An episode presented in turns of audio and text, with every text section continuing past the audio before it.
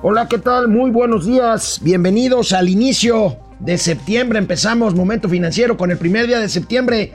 No están ustedes para saberlo ni yo para contarlo, pero recuerdo en mi infancia, hace ya muchos años, el primero de septiembre era un día inhábil.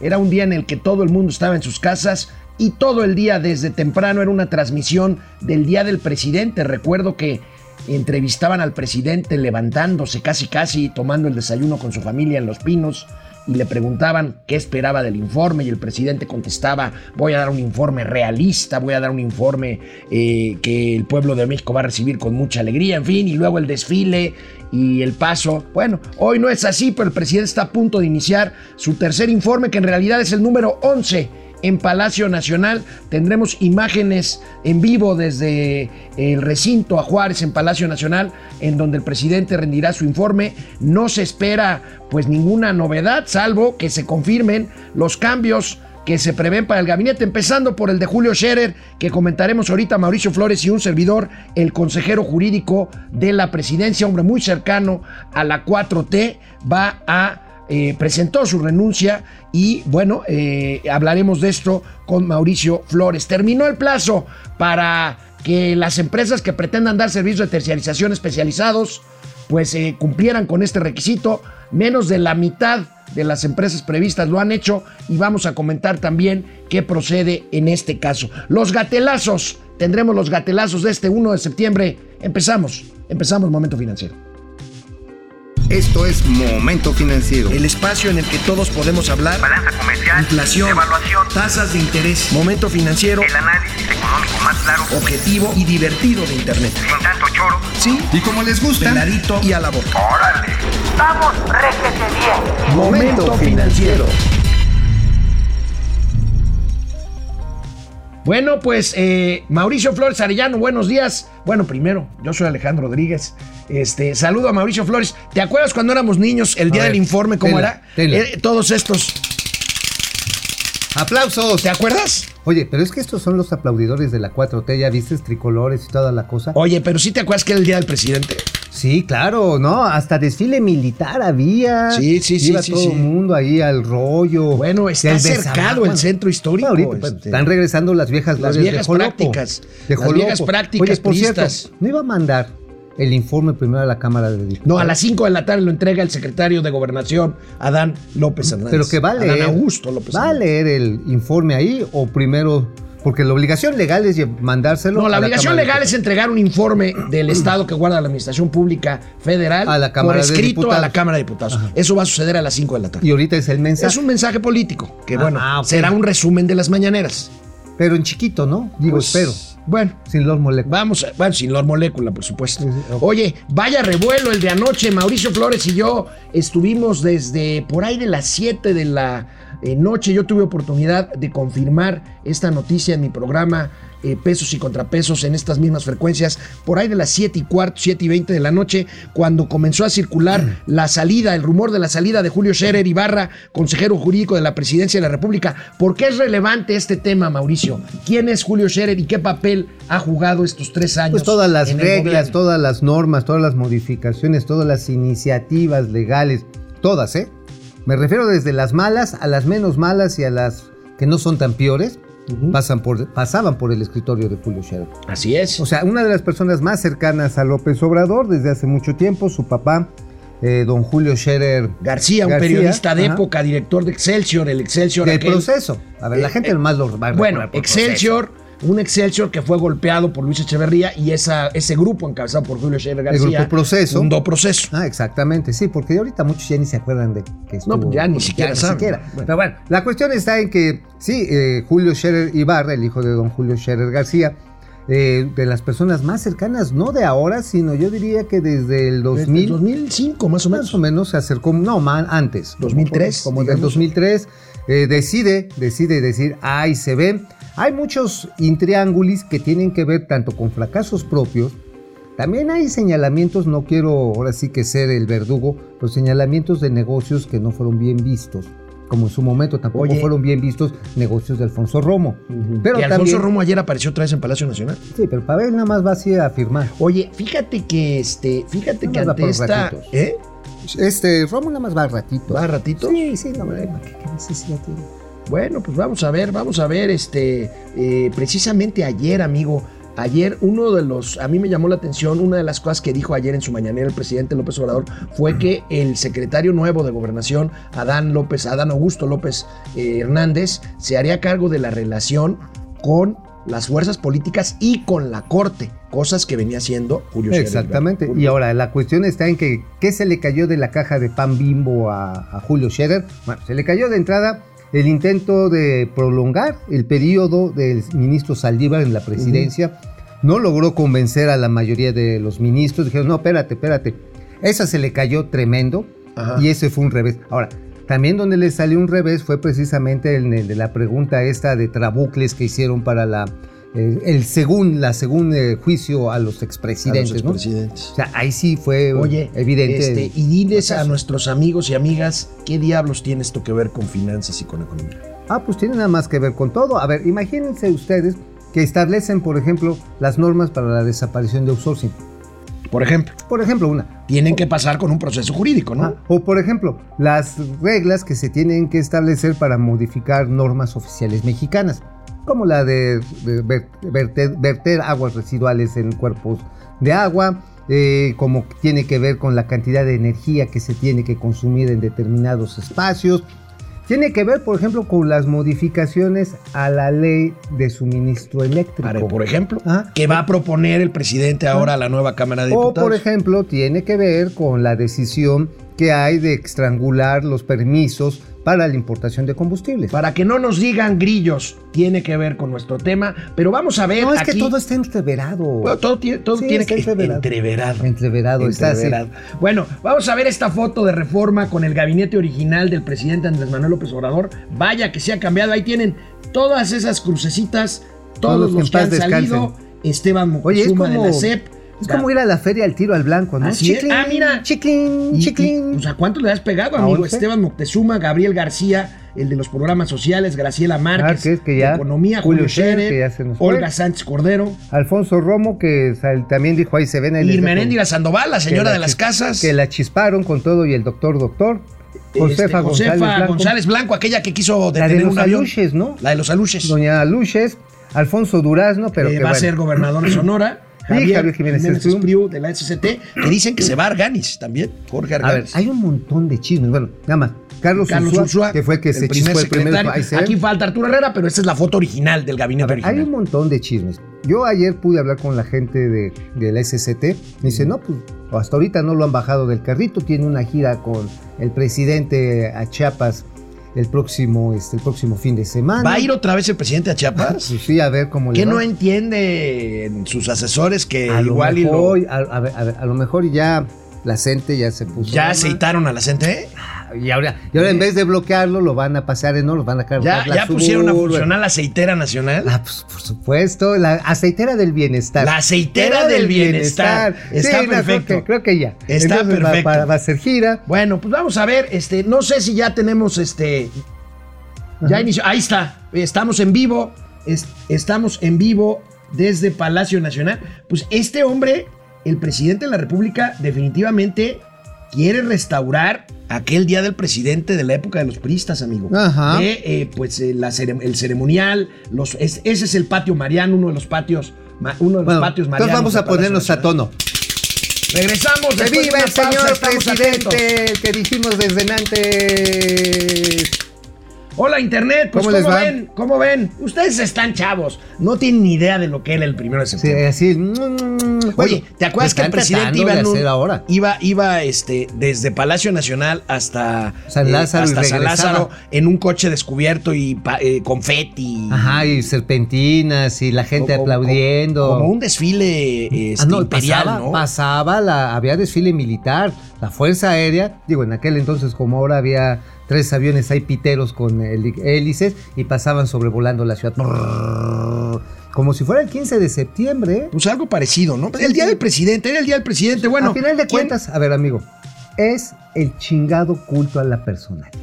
Y cuando nos preocupábamos que, que se peinaba muy acá Enrique Peña Bebé, ni nos imaginábamos. Bueno, que The Frog, The. Frog nos dice el mejor programa cómico, mágico, financiero, musical. Bueno, es lo que quiere Mauricio Flores. Yo Ah, no bueno. quiero dar Ah, eso, pero. ya, ya, güey, Pero ya. bueno, Ale Mus, buenos días, Bruce Lee y Chuck Norris. De las finanzas.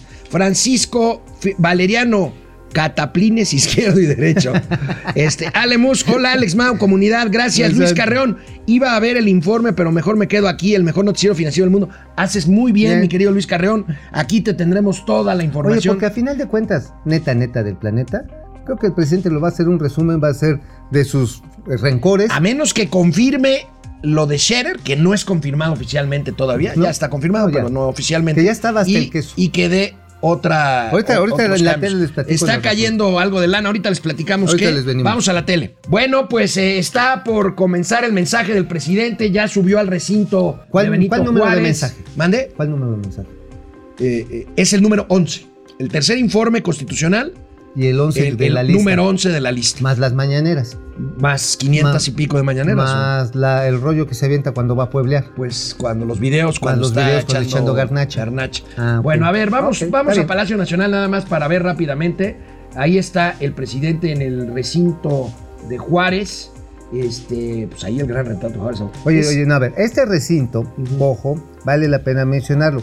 Fue la primera sede del Congreso mexicano, precisamente con la República restaurada. Está, dentro está ahí, de Palacio está Nacional. una restauración de la, de la Cámara de Diputados en ese entonces, del lado, del lado central de Palacio Nacional. Ver, este los- está en el lado norte de Palacio Nacional. A ver, los pudo haber puesto en cualquier lugar abierto, ajá, para que no se fueran a enfermar, pero trata de, pues, ahora sí que colgarse de la historia para decir que él es como Juárez. Bueno, vamos a seguir aquí, nos van a, vamos a estar monitoreando A ver si este, hay algo- este mensaje, a ver si hay algo que valga la pena Novedoso. reportarles. Por lo pronto, Novedoso, déjalo novedoso. amigo, venció ayer el plazo, el plazo para que las empresas que prestaban servicio de outsourcing registren sus nuevas empresas especializadas para los casos en que la nueva ley Oye. prevé aceptar la terciarización. Oye, pero no hay ninguna perspectiva de ampliar nuevamente el plazo.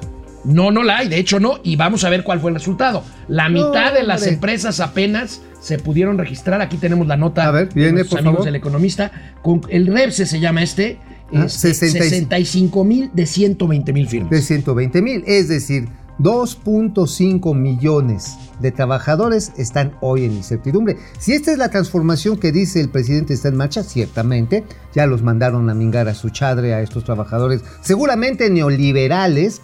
Este, pues ahora sí es su culpa por haber aceptado estas condiciones leoninas que generaban el outsourcing abusivo, según las palabras de Luisa María Alcalde. Oye, Luisa cierto, María Alcalde, que también dicen que se va. que también se va. Por cierto, mira, ahí dice, ah, quedan atrás la era del outsourcing. Bueno, ¿sabes cuál es? Esta es una bronca, por ejemplo, para las empresas maquiladoras de exportación. Esta figura la tenían dentro de los llamados shelters, es decir, refugios o campos de producción especializada para la exportación donde tienen una serie de facilidades. Ahora, sin este esquema, pues para muchas de estas empresas va a ser mucho más fácil agarrar y trasladar operaciones a los mismos de los Estados Unidos. Oye, que está hablando de refinerías, nos dice Corcorito. ¿De refinerías? A ver, a ver, A ver, vamos a ver. plantas como las de hidrógeno al interior de sus instalaciones. Al inicio de nuestra administración, las refinerías transformaban 511 mil barriles por día y ahora procesan 706 mil barriles diarios, es decir, 38% más.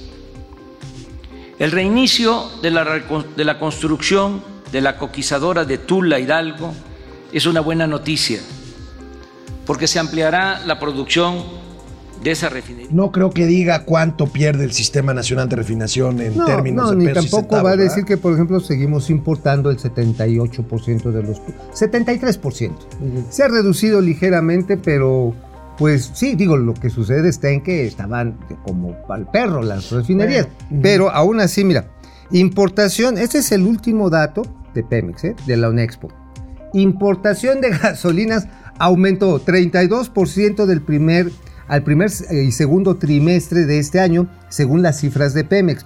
Esto quiere decir que se trata de un aumento de los más importantes de los últimos años, repito, con información de la Organización Nacional de Expendedores de Petróleo. Bueno, pues ahí, ahí tienen. Ahí amigo. está. Bueno, Claro. regresamos al tema del outsourcing mientras sigue el presidente con su eh, discurso en Palacio Nacional. Amigo, tienes toda la razón. La Coparmex, la Coparmex advierte que esta nueva ley de outsourcing representa riesgos sobre todo para eh, actividades empresariales relacionadas con obras, o sea, construcción, seguridad privada y Ujú. comercio. Oye, por cierto, tú vas ahorita a cualquier oficina de gobierno, a la que sea, es más, a instalaciones nacionales, a cualquier aeropuerto y la policía que se hace cargo de los filtros es trabajadores Claro, outsourcing. claro, claro. Es más, muchos de los trabajadores de la... De hecho, hasta donde yo me quedé, perdóname amigo, la labor de limpieza, por ejemplo, en oficinas públicas es outsourcing. es outsourcing. Bueno, las personas que se dedican, así simple y sencillamente, a estar inspeccionando en las terminales de autobuses, es outsourcing. Bueno. Los trabajadores de las casetas de caminos y puentes federales Son outsourcing. son outsourcing. Bueno, vamos a ver rápidamente las reglas de la nueva ley de outsourcing, las revisamos rápidamente. Ahí tenemos, amigo, Registro obligatorio ante eh, la Secretaría del Trabajo. multas, multas para quienes no lo hagan así, eh, el registro correspondiente a las empresas especializadas. Ah, y penas de cárcel para la simulación de servicios especializados o subcontratación. ¿Qué quiere decir con esto de la simulación? Que te haces pato como patrón, que haces insourcing. O sea, esto también es peligrosísimo. Muchas empresas generaron, eh, digamos, esquemas de insourcing, pero precisamente para no desviarse de su, de, digamos, de su core business. Por ejemplo, voy a hablar de un caso que conozco bien. De su core business, o sea, de su objeto, Actividad actividad, esencial. A ver, ¿qué hacía Reforma cuando estaba instalándose en la Ciudad de México? Tenía un área de reporteros que sí los tenía en su nómina inicialmente cuando era el norte de Monterrey, pero necesitaba una área de tecnología de la información, necesitaba ingenieros para levantar los sistemas, los sites que les llamaban, para la transmisión de la información en aquel entonces que empezaba a ser en tiempo real. En vez de tener todo un nuevo departamento de ingenieros, subcontrataban a los ingenieros, claro. lo cual pues es lógico. Eh, ¿no? que es lo que ahora llaman servicios especializados, ¿no? servicios especializados. Pero, ¿cuál es la bronca? Que para registrar, una de las broncas, tienes que estar con el D32, es decir, la opinión así al 100% con el SAT. Tienes que tener la opinión al 100% positiva de Infonavit. Al 100%, bueno, tienes que llevar hasta un póster de este, de, ¿cómo se llama? De Ronaldinho. De Ronaldinho, firmado. Gaucho. Ajá. Hasta Bueno, ¿qué más? ¿Qué sí. otras reglas tenemos? Tenemos por ahí un par de reglas A ver. más. A ver, ahí, Este, ahí tenemos beneficio fiscal limitado, por supuesto, se trata esto. Uno de los grandes argumentos de la ley de outsourcing es la evasión fiscal a través de la terciarización. Sí, que decían que con las facturas del trabajo, eh, el pago de la nómina se hacía, este, pues ahora sí, chanchullo con el pago de los impuestos sobre eh, la renta y también al valor agregado. Y ahora solamente puede ser eh, directamente deducible lo que es el ISR y el IVA a los gastos de la subcontratación previamente regulada. Y bueno, cuentas claras, dice la nueva ley. Eh, Bueno, mira, eso es a lo que nos referíamos. Que te piden que estés más limpio que un cachete de quinceañera. El caso, amigo, es que hay 327 amparos en proceso de resolución en contra de la nueva ley de outsourcing. Sí, bueno, vamos a ver. Yo creo que ese es uno de los temas que también al presidente le incomodó, que don Julio Chávez no pudo sacar adelante. Que por cierto, me dicen, y no es para que ustedes anden chismeando, miren, Aquí entre nos, aquí entre nos así, miren, así. No lo vayan a dar contando. Lo que la renuncia la presentó hace tres semanas. Ajá. ¿Por qué? Porque ya estaba hasta acá, hasta el cepillo. Es, es una persona muy metódica, Julio Scherer. Aguantaba ahora sí todos los caballazos. Ha de ser re bonito trabajar con el presidente, tan empático, tan, tan sencillito, tan este, autocrítico, Tan tan, autocrítico, reflexivo. exactamente. Yo creo que debe ser bien sencillo trabajar. Bueno, bueno, bueno. Amigo, ayer, a ver, a reserva de Conste, que... es- de- este es un chisme de primera línea. Bueno, no, no, yo sé, como ayer, este, desde ayer estamos checando fuentes de primer Sí, nivel. sí, y digo, yo. tú me avisaste porque yo Sí. andaba, yo andaba. Pues andabas como siempre a las 7 de la noche a esa hora. A esa Ya hora, está. amigos, Ya estábamos darle echando una exclusiva whisky. noticiosa a Mauricio Flores equivale a un vulgar chisme de vecindad. No, equivale a que me agarran con el segundo whisky en la mano y así va. Si le hago caso o no le hago caso. Bueno, pero a mí sí me hace caso Mauricio Flores. Canal 76 de Easy, canal 168 de Total Play. Esto es Momento Financiero, Economía, Negocios y Finanzas para que todo el mundo Hasta los aplaudidores. le entiendan. Volvemos. Bueno, pues este. El presidente ha hablado sobre refinerías, ha hablado sobre la CFE. Por cierto, hay un apagón por ahí, me reportan por la zona de Villacuapa desde anoche. Este, y bueno, pues, pero somos muy soberanos, ¿no, amigo? Oye, sí, fíjate que sí. Por cierto, más datos aquí de la UNEXPO. Según la petrolera mexicana en el segundo trimestre, es decir, de abril a junio de este año, resulta que se importaron 378 mil barriles A diarios ver, son, ajá. En contra perdón. de los 285 mil barriles que se, que se importaron en los tres primeros meses en, eh, de este mismo año. 93 mil barriles más. Que tenemos una aportación, de quién? Ahí viene, viene, viene. ¿De dónde son las aportaciones? ¿De por quién favor. es? Aportaciones. Alemux. A- Ale Mus, Órale. 4 mil pesos chilenos. Gracias, Órale, Ale. Alex. No, Este, bueno, este.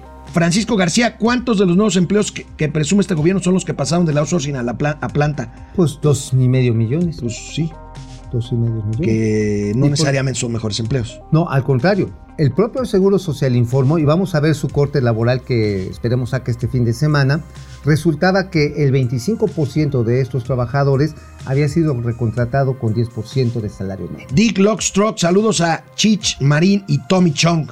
Tommy Chong, De las finanzas, Dick eh, eh, Efren, Javier Juan. Buenos días, Don King Kong y Godzilla. ¿Está bien? Este, Juan Ramón, ¿no? Ese ¿Cómo está estás, chido, Juan ese Ramón? me gustó, ese me gustó. Ese está bueno, ¿verdad? Sí, cómo no. Este, a ver, vamos a ver Ahora quién sí, más pinche tenemos. chango feo. Este- pinche monstruo radioactivo.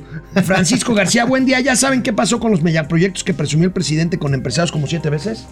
Nada, pues ahí siguen. Creo que hay tantos anuncios de inversiones nuevas y megaproyectos como informes. Mira, yo creo que si por cada uno de esos, cada empresario le hubiera puesto mil varos, ya hubiéramos dadole un llegue a la deuda. Ráfaga Martínez, qué gusto Ráfaga. saludarte. Saludos a la pareja del bienestar financiero.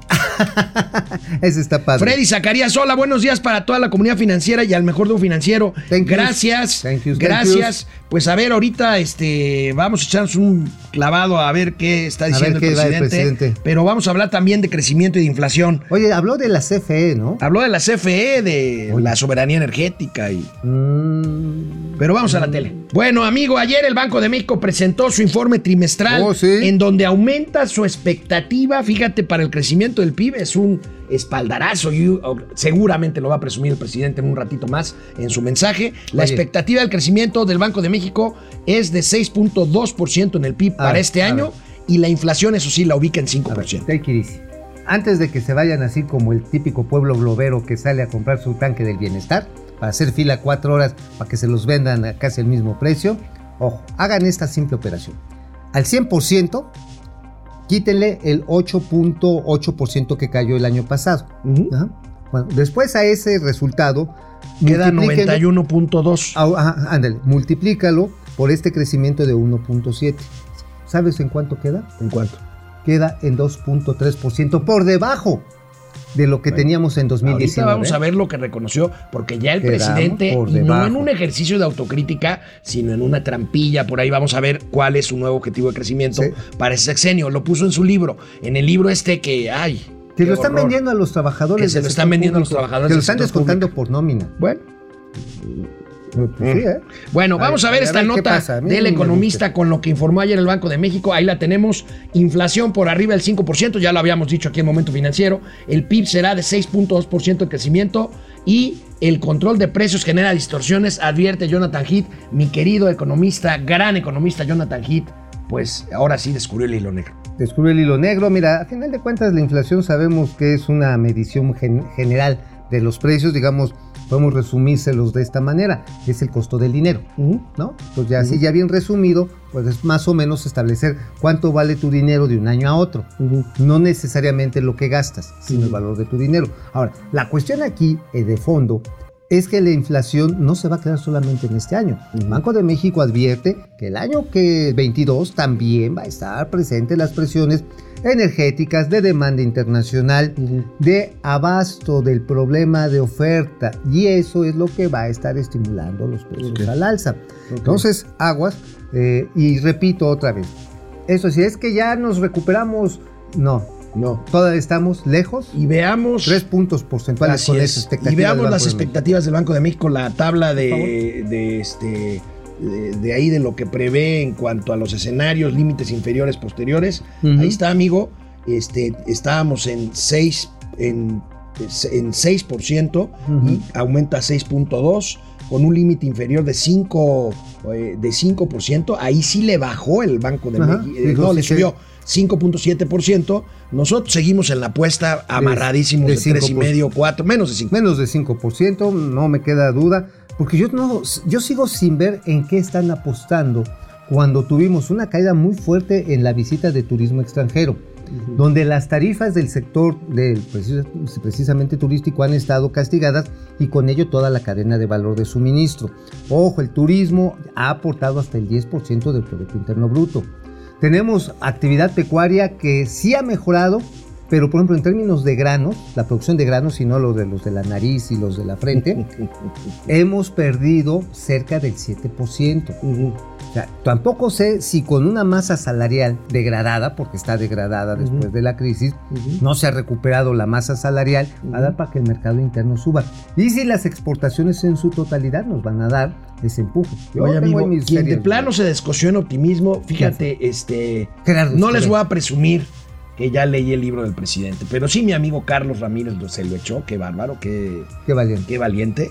Pero resulta que encontró, fíjense lo que encontró, el presidente cambia las expectativas que prometió desde el inicio de su gobierno y luego que las fue ajustando. Vamos a ver esta parte del libro del presidente que nos regala Carlos Ramírez. Ahí tenemos, bueno, no se alcanza a ver, pero yo se los cuento. El presidente dice, como vamos a crecer 6% en 2021, vamos a tener crecimientos consecutivos, y aquí yo me permito decir, no es posible, la verdad que piensa esto, que vamos a tener crecimientos consecutivos del 5% en 2022, 2023 y 2024, con lo que se alcanzará una nueva meta de un 2% en promedio para el sexenio. Mm. Señor presidente, usted gritaba y se descosía el 6%. criticando el 2,5% promedio de los gobiernos anteriores. Pero es que este es un crecimiento honesto, es un crecimiento patriótico, es un crecimiento que está hecho con...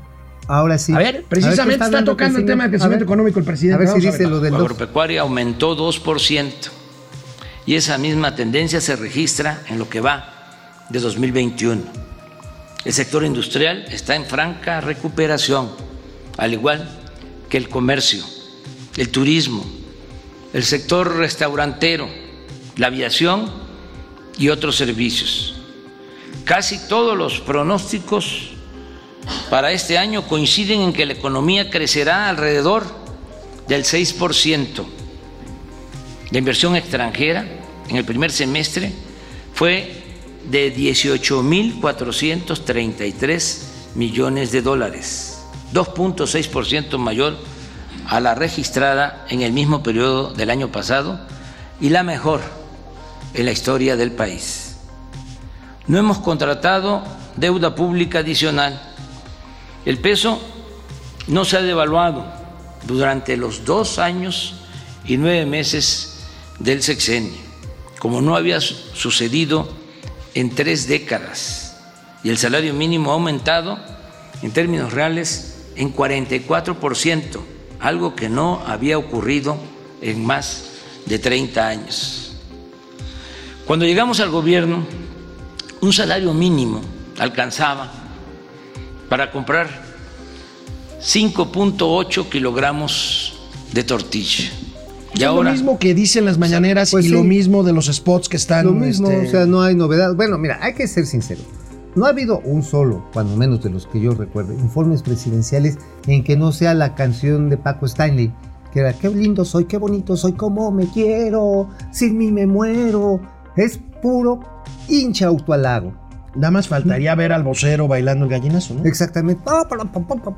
Bueno, Bueno, Oye, la verdad está en que esta falta de autocrítica, esta falta de una posición sincera sobre la situación de la nación, lo convierte en un ejercicio banal. Nada más- propagandístico. propagandístico. No, ay, mm, qué bonito soy. Ay, cómo me. Por Dios. Oye, por otro lado, amigo, llegó a una cifra récord, la cifra, llegó una cifra récord el monto de reservas internacionales del Banco de México, ya sobrepasó los 200 mil millones de dólares. Vamos a ver esta gráfica del financiero con los derechos especiales de giro de los que hemos hablado muchísimo, pues las reservas internacionales llegan a 205 mil millones de dólares. Nada más, yo insisto en la referencia, amigo. Más de la mitad de esta cifra de reservas internacionales es la deuda nada más de Pemex. Nada más, y bueno, hay que decirlo, Banco de México ya empezó a establecer los lineamientos bajo los cuales es posible que el gobierno federal utilice los, derechos especiales de giro. Básicamente, ¿qué es lo que hemos platicado? Que el gobierno mexicano compre eh, a través de operación cambiaria, compre esos dólares, los hagan a pesos, se obtiene un crédito a menor tasa y paga la deuda de más. Pero tiene que pagar esa lana. O sea, es un refinanciamiento más barato. No es que, ay, miren, nos regalaron una lana. Otra No. vez, es que ya lo van a decir que parecemos disco rayado, Pero, hay que, que, hay, que decirlo, ayer salió en el informe trimestral del Banco de México, le dedico un capítulo completito a esta bronca. Ahora, fíjate, aquí lo que estábamos hablando de, de esos ejercicios eh, de banales y que si las Propagandísticos. propagandísticos, cuando hablan de que el dólar se fortaleció en este sexenio, no tiene nada que ver con el gobierno. Es una El aportación, el peso. El peso. Se fortalece por la acción reguladora del Banco de México. Bueno, pues vamos a una pausa y regresamos rápidamente aquí a Momento Financiero, Economía, Negocios y Finanzas y algo de grilla para que todo el mundo Hasta Chuchito. le entienda. Bueno, pues aquí estamos en internet otra ¿Cómo les va? vez. ¿Cómo les va? ¿Cómo vamos? ¿Están Este, viendo el informe, a ver, niños? ¿Están en este, el culto a la personalidad? Oye, sí, es que... Alelú, Alelú Alequi. Están construyendo refinerías, universidades, carreteras, aeropuertos, eso dice el Cacas. José Almazán Mendiola, me están diciendo que el libro de AMLO no habla de la ruta del sabor o de los mejores lugares para comer garnachas. Qué mala onda. Qué mala- Yo no sí sé, esperaba. no lo leí. Imagínate, guía gastronómica Lo que sí es que le dedica Obrador. un solo párrafo ¿A al las tema garnachas? de la, de la gestión del gobierno en la pandemia. Ah, nada más. O un sea, párrafo. un párrafo en cuanto a un ejercicio que pudiera ser de autocrítica de, de la gestión pandémica. Y no recomienda el uso de cubrebocas. Pues no sé. Bueno, Juan José Medina Ordaz desde Sombrerete, Pili Sainz. Buenos días, mis comentaristas hermosos. Aquí pasando a, pa- pasando a pasar lista. ¿Está bien, está Pili? bien. Padre de análisis superior, tercer informe de gobierno, su gabinete en descomposición, alta popularidad, sí. ¿Sí? Este, pero la opinión pública rechaza sus nulos resultados, le preocupa su ego sobre sus logros, se autodeclara prócer de la nación, pero tiene los pies de barro aislado y sin un gramo de alegría. Chevy, Chilpo, Horacio, Matildes desde Chilpancingo. Oye, qué feo eso. de- Pablo. sin un gramo de alegría. Sí. Es que están, anda enchiladísimo, ¿no? Anda bien enchilado. Creo que ya vamos a la telera, ¿no? ¿Vamos a la tele? menos. Vámonos. Unos cuantos segundos, ¿no? Sí, vámonos. Sí, sí, pero no se vayan, quédense. Todavía tenemos otro corte de aquí de internet. ¿Eh? Vamos de vuelta a Palacio Nacional, a donde el presidente se refiere a otros asuntos de economía que nos interesan aquí en Momento Financiero. A ver, A ver, ¿qué viene? A ver, ¿está hablando ah, algo? está, a ver, me están diciendo que está hablando también de, de, este, de cuestiones económicas, me dicen aquí. Ah, bueno, es Este, que estaba hablando de que el a ver, salario están mínimo preparando el corte, el estaba salario mucho mínimo. mejor, ¿no? Que ¿Ya- ya la lo gente le iba, le iba muy bien, que compraban muchos kilos más de tortilla. Bueno, 8 kilos de tortilla. 8 kilos de tortilla. A ver, vamos. Récord histórico en remesas. Récord histórico en inversión extranjera. Récord histórico en incremento al salario mínimo. Récord histórico en no devaluación del peso. Récord histórico en no incremento de deuda. Récord histórico en aumento del índice de la Bolsa de Valores. Récord histórico en las reservas del Banco de México. Está como para decir a los cuatro vientos, presumir.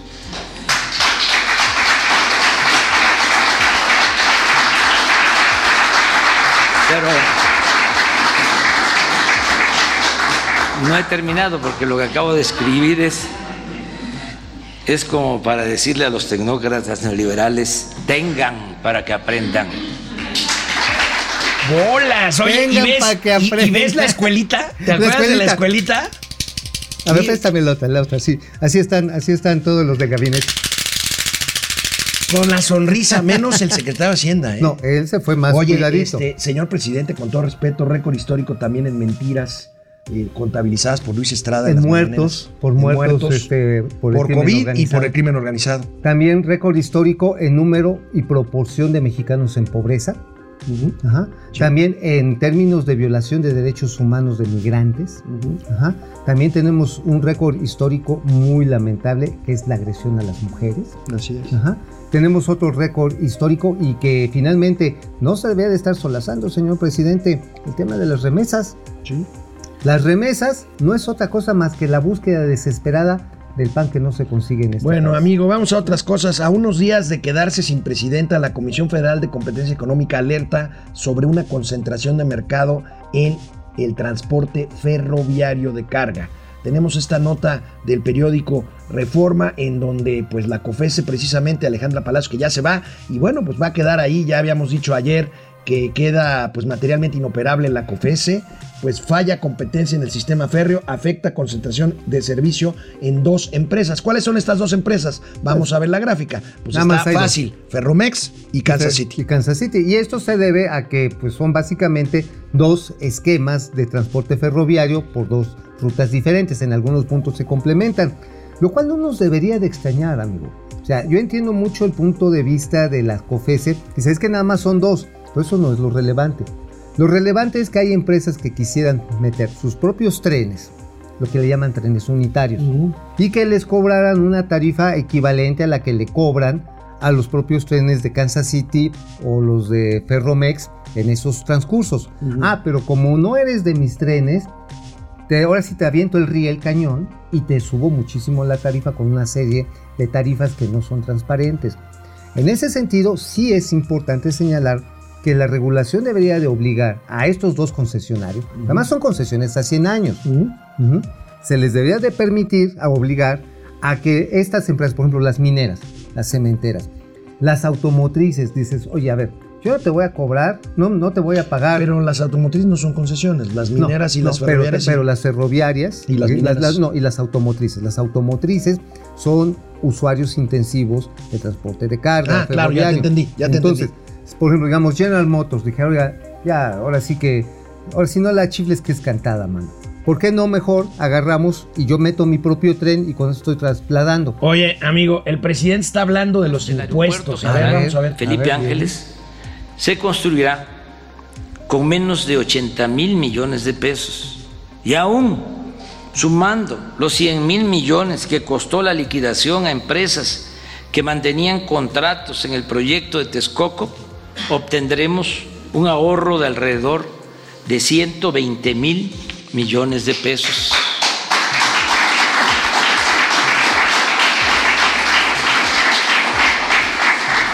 Por añadidura, que esto también es muy importante, la nueva terminal aeroportuaria.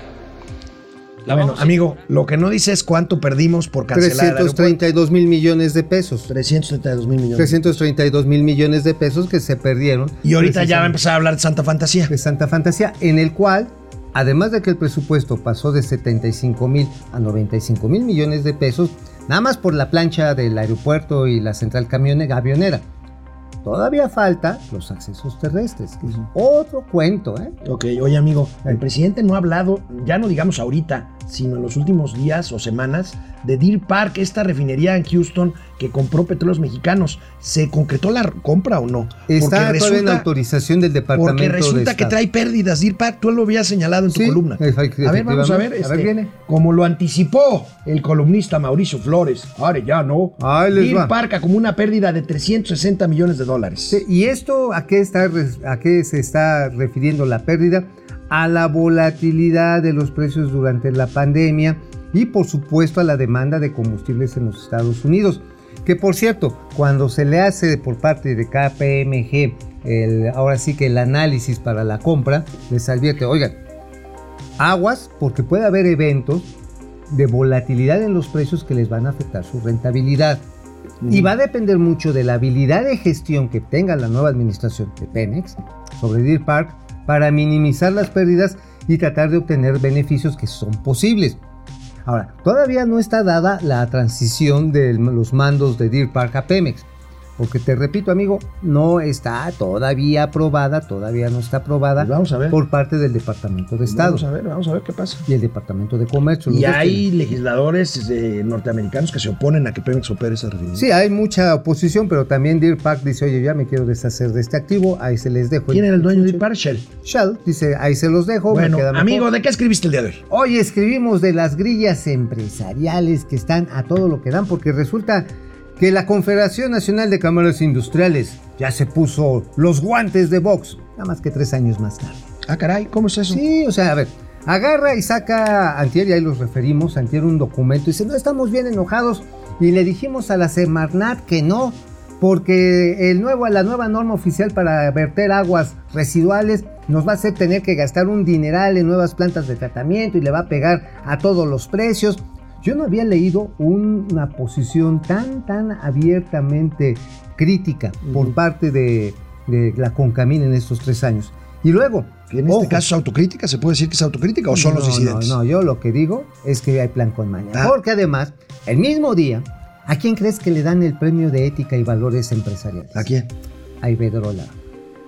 Bueno, al sí, enemigo, el presidente, el al enemigo, público jurado, número uno ajá, al enemigo de la jurado 4T. y de Manuel Barney en específico. Barney. O sea, hacer eso, las dos cosas al mismo día, dices, a ver, ¿es- ¿realmente eres bien machote? ¿Es plan con maña o a qué le estás tirando, macho? Y yo creo que es para decirle al gobierno federal, no te metas con mi cucu, con mis elecciones internas. Porque la Secretaría de Economía, y se vence hoy, precisamente el plazo también, Pues para que modifique sus estatutos si no han cambiado ni más. Se supone que este mes ya deben de quedar resueltas las eh, sucesiones en la Concamín y en la Concanaco, ¿no? Y todavía no están. Entonces yo creo que más bien se están curando en salud. Están diciendo, no, somos bien radicales, ¿eh? El gobierno nos quiere quitar porque somos bien machotes. Oye, ¿ahí no pueden detener el reloj legislativo? Este, no, ya ahí sí. Ahí como es un smartwatch, ahí sí se friegan. Bueno, 76 de Easy, 168 Total Play. Volvemos a momento financiero, economía, negocio y finanzas para que todo el mundo les entienda. Aquí internet, Mau Ríos, a la mitad del camino ya se poncharon las llantas, se acabó la gasolina, el pavimento está lleno de baches, nos topamos con varios retenes, nos llovió, nos asaltaron y nos perdimos y ya chocamos. No, pero tenemos récords.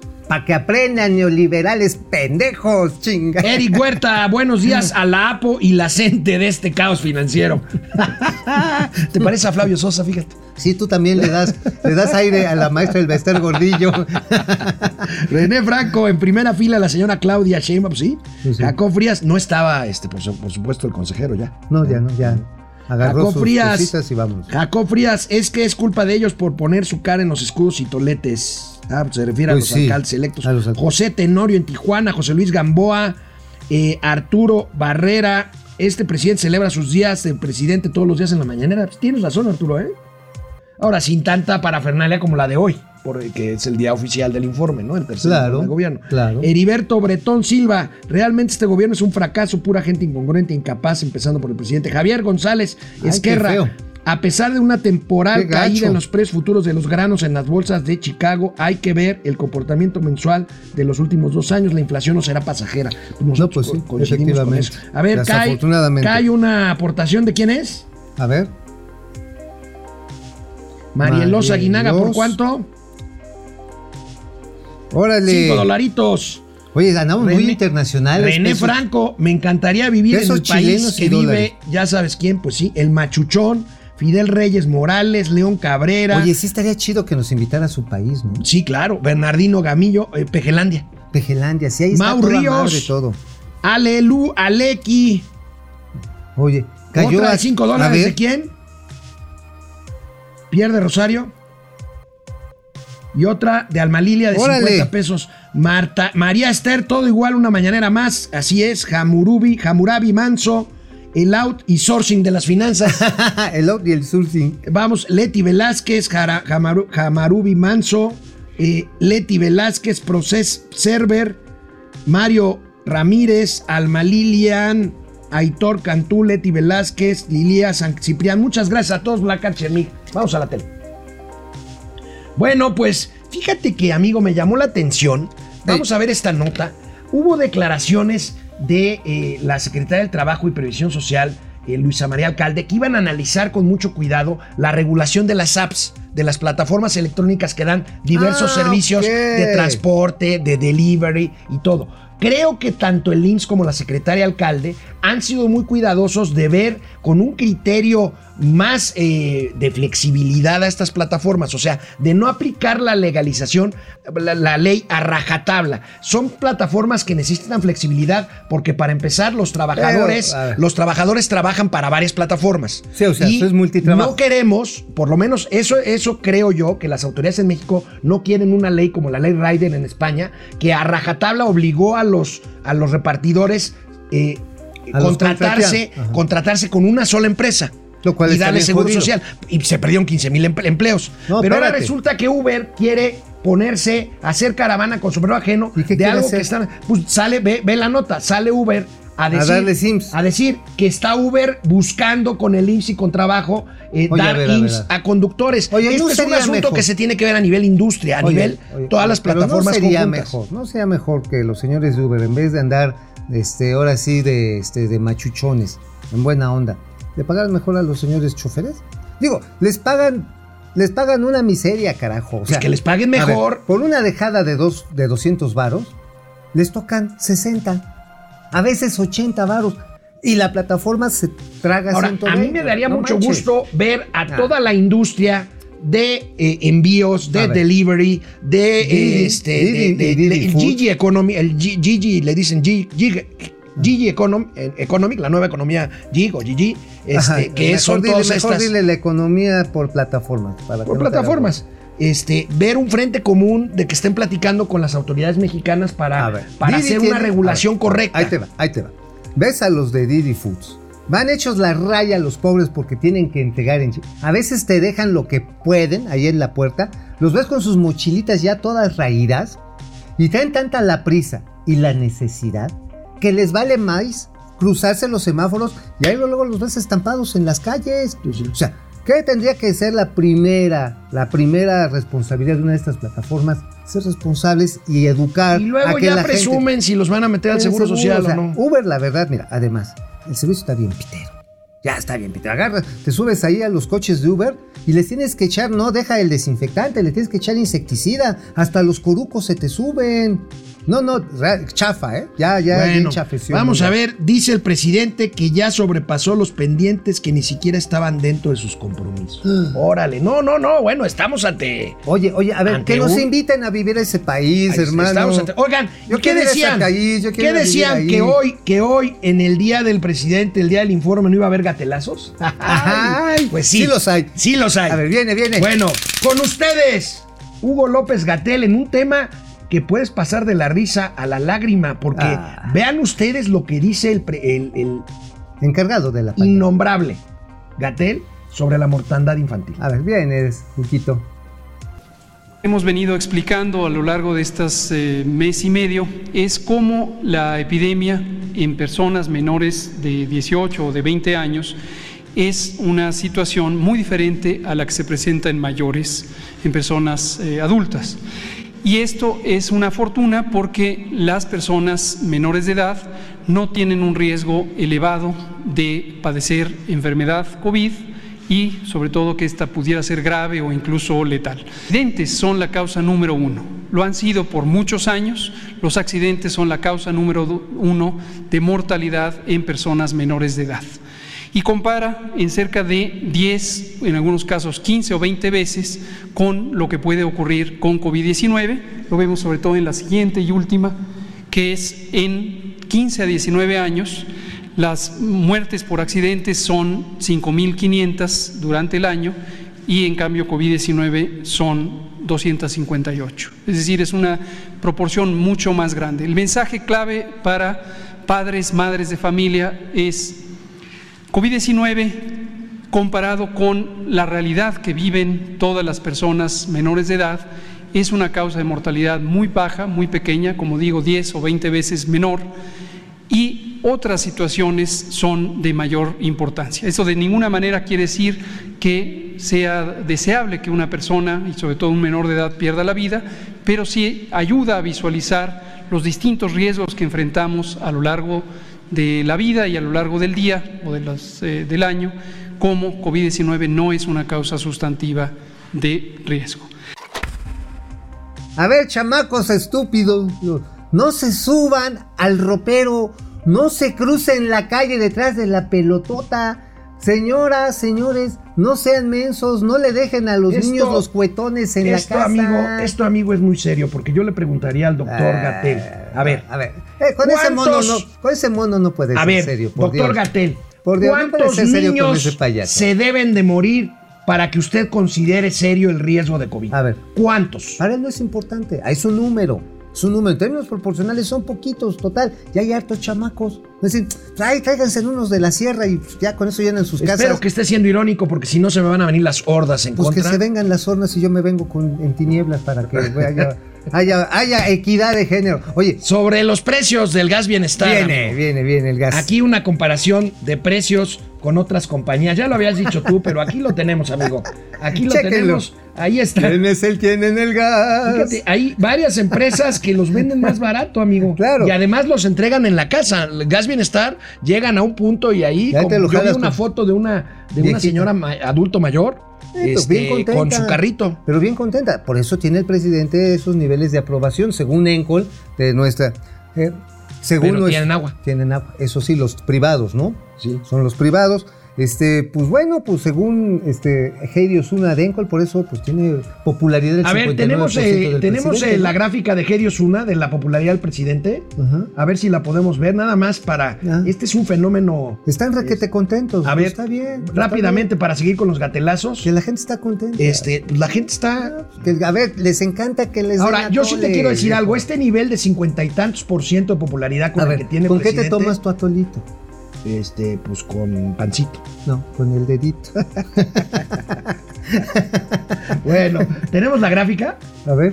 A ver, a ver, a ver échala. si la tenemos, A ver la si lo gráfica pueden ver, Encol. porque vale la pena Vale la pena verla. verla. Además es una, una casa encuestadora. Ahí está. Ahí está. Aprueba. 59, desaprueba 38. Este es un nivel similar al que traía Felipe Calderón en su tercer informe. ¿eh? Exactamente. Ahora ya no es el 82% que traía. Eso sí. Eso también es Vamos a ver el siguiente. Gatelazo. El siguiente gatelazo sobre la falla técnica que impidió una buena comunicación del presidente con 11 gobiernos estatales el día del regreso a clases. Miren esta Bien. joya de la producción de Momento Financiero.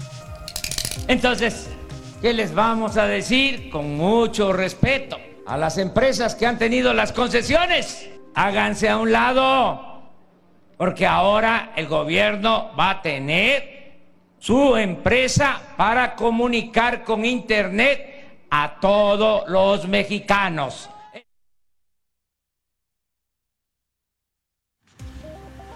Mauricio, Mauricio Vila.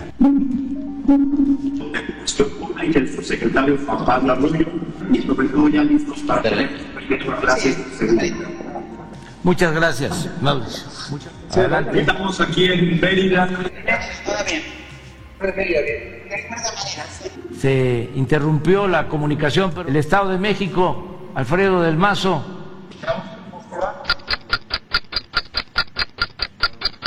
Adelante. Alfredo.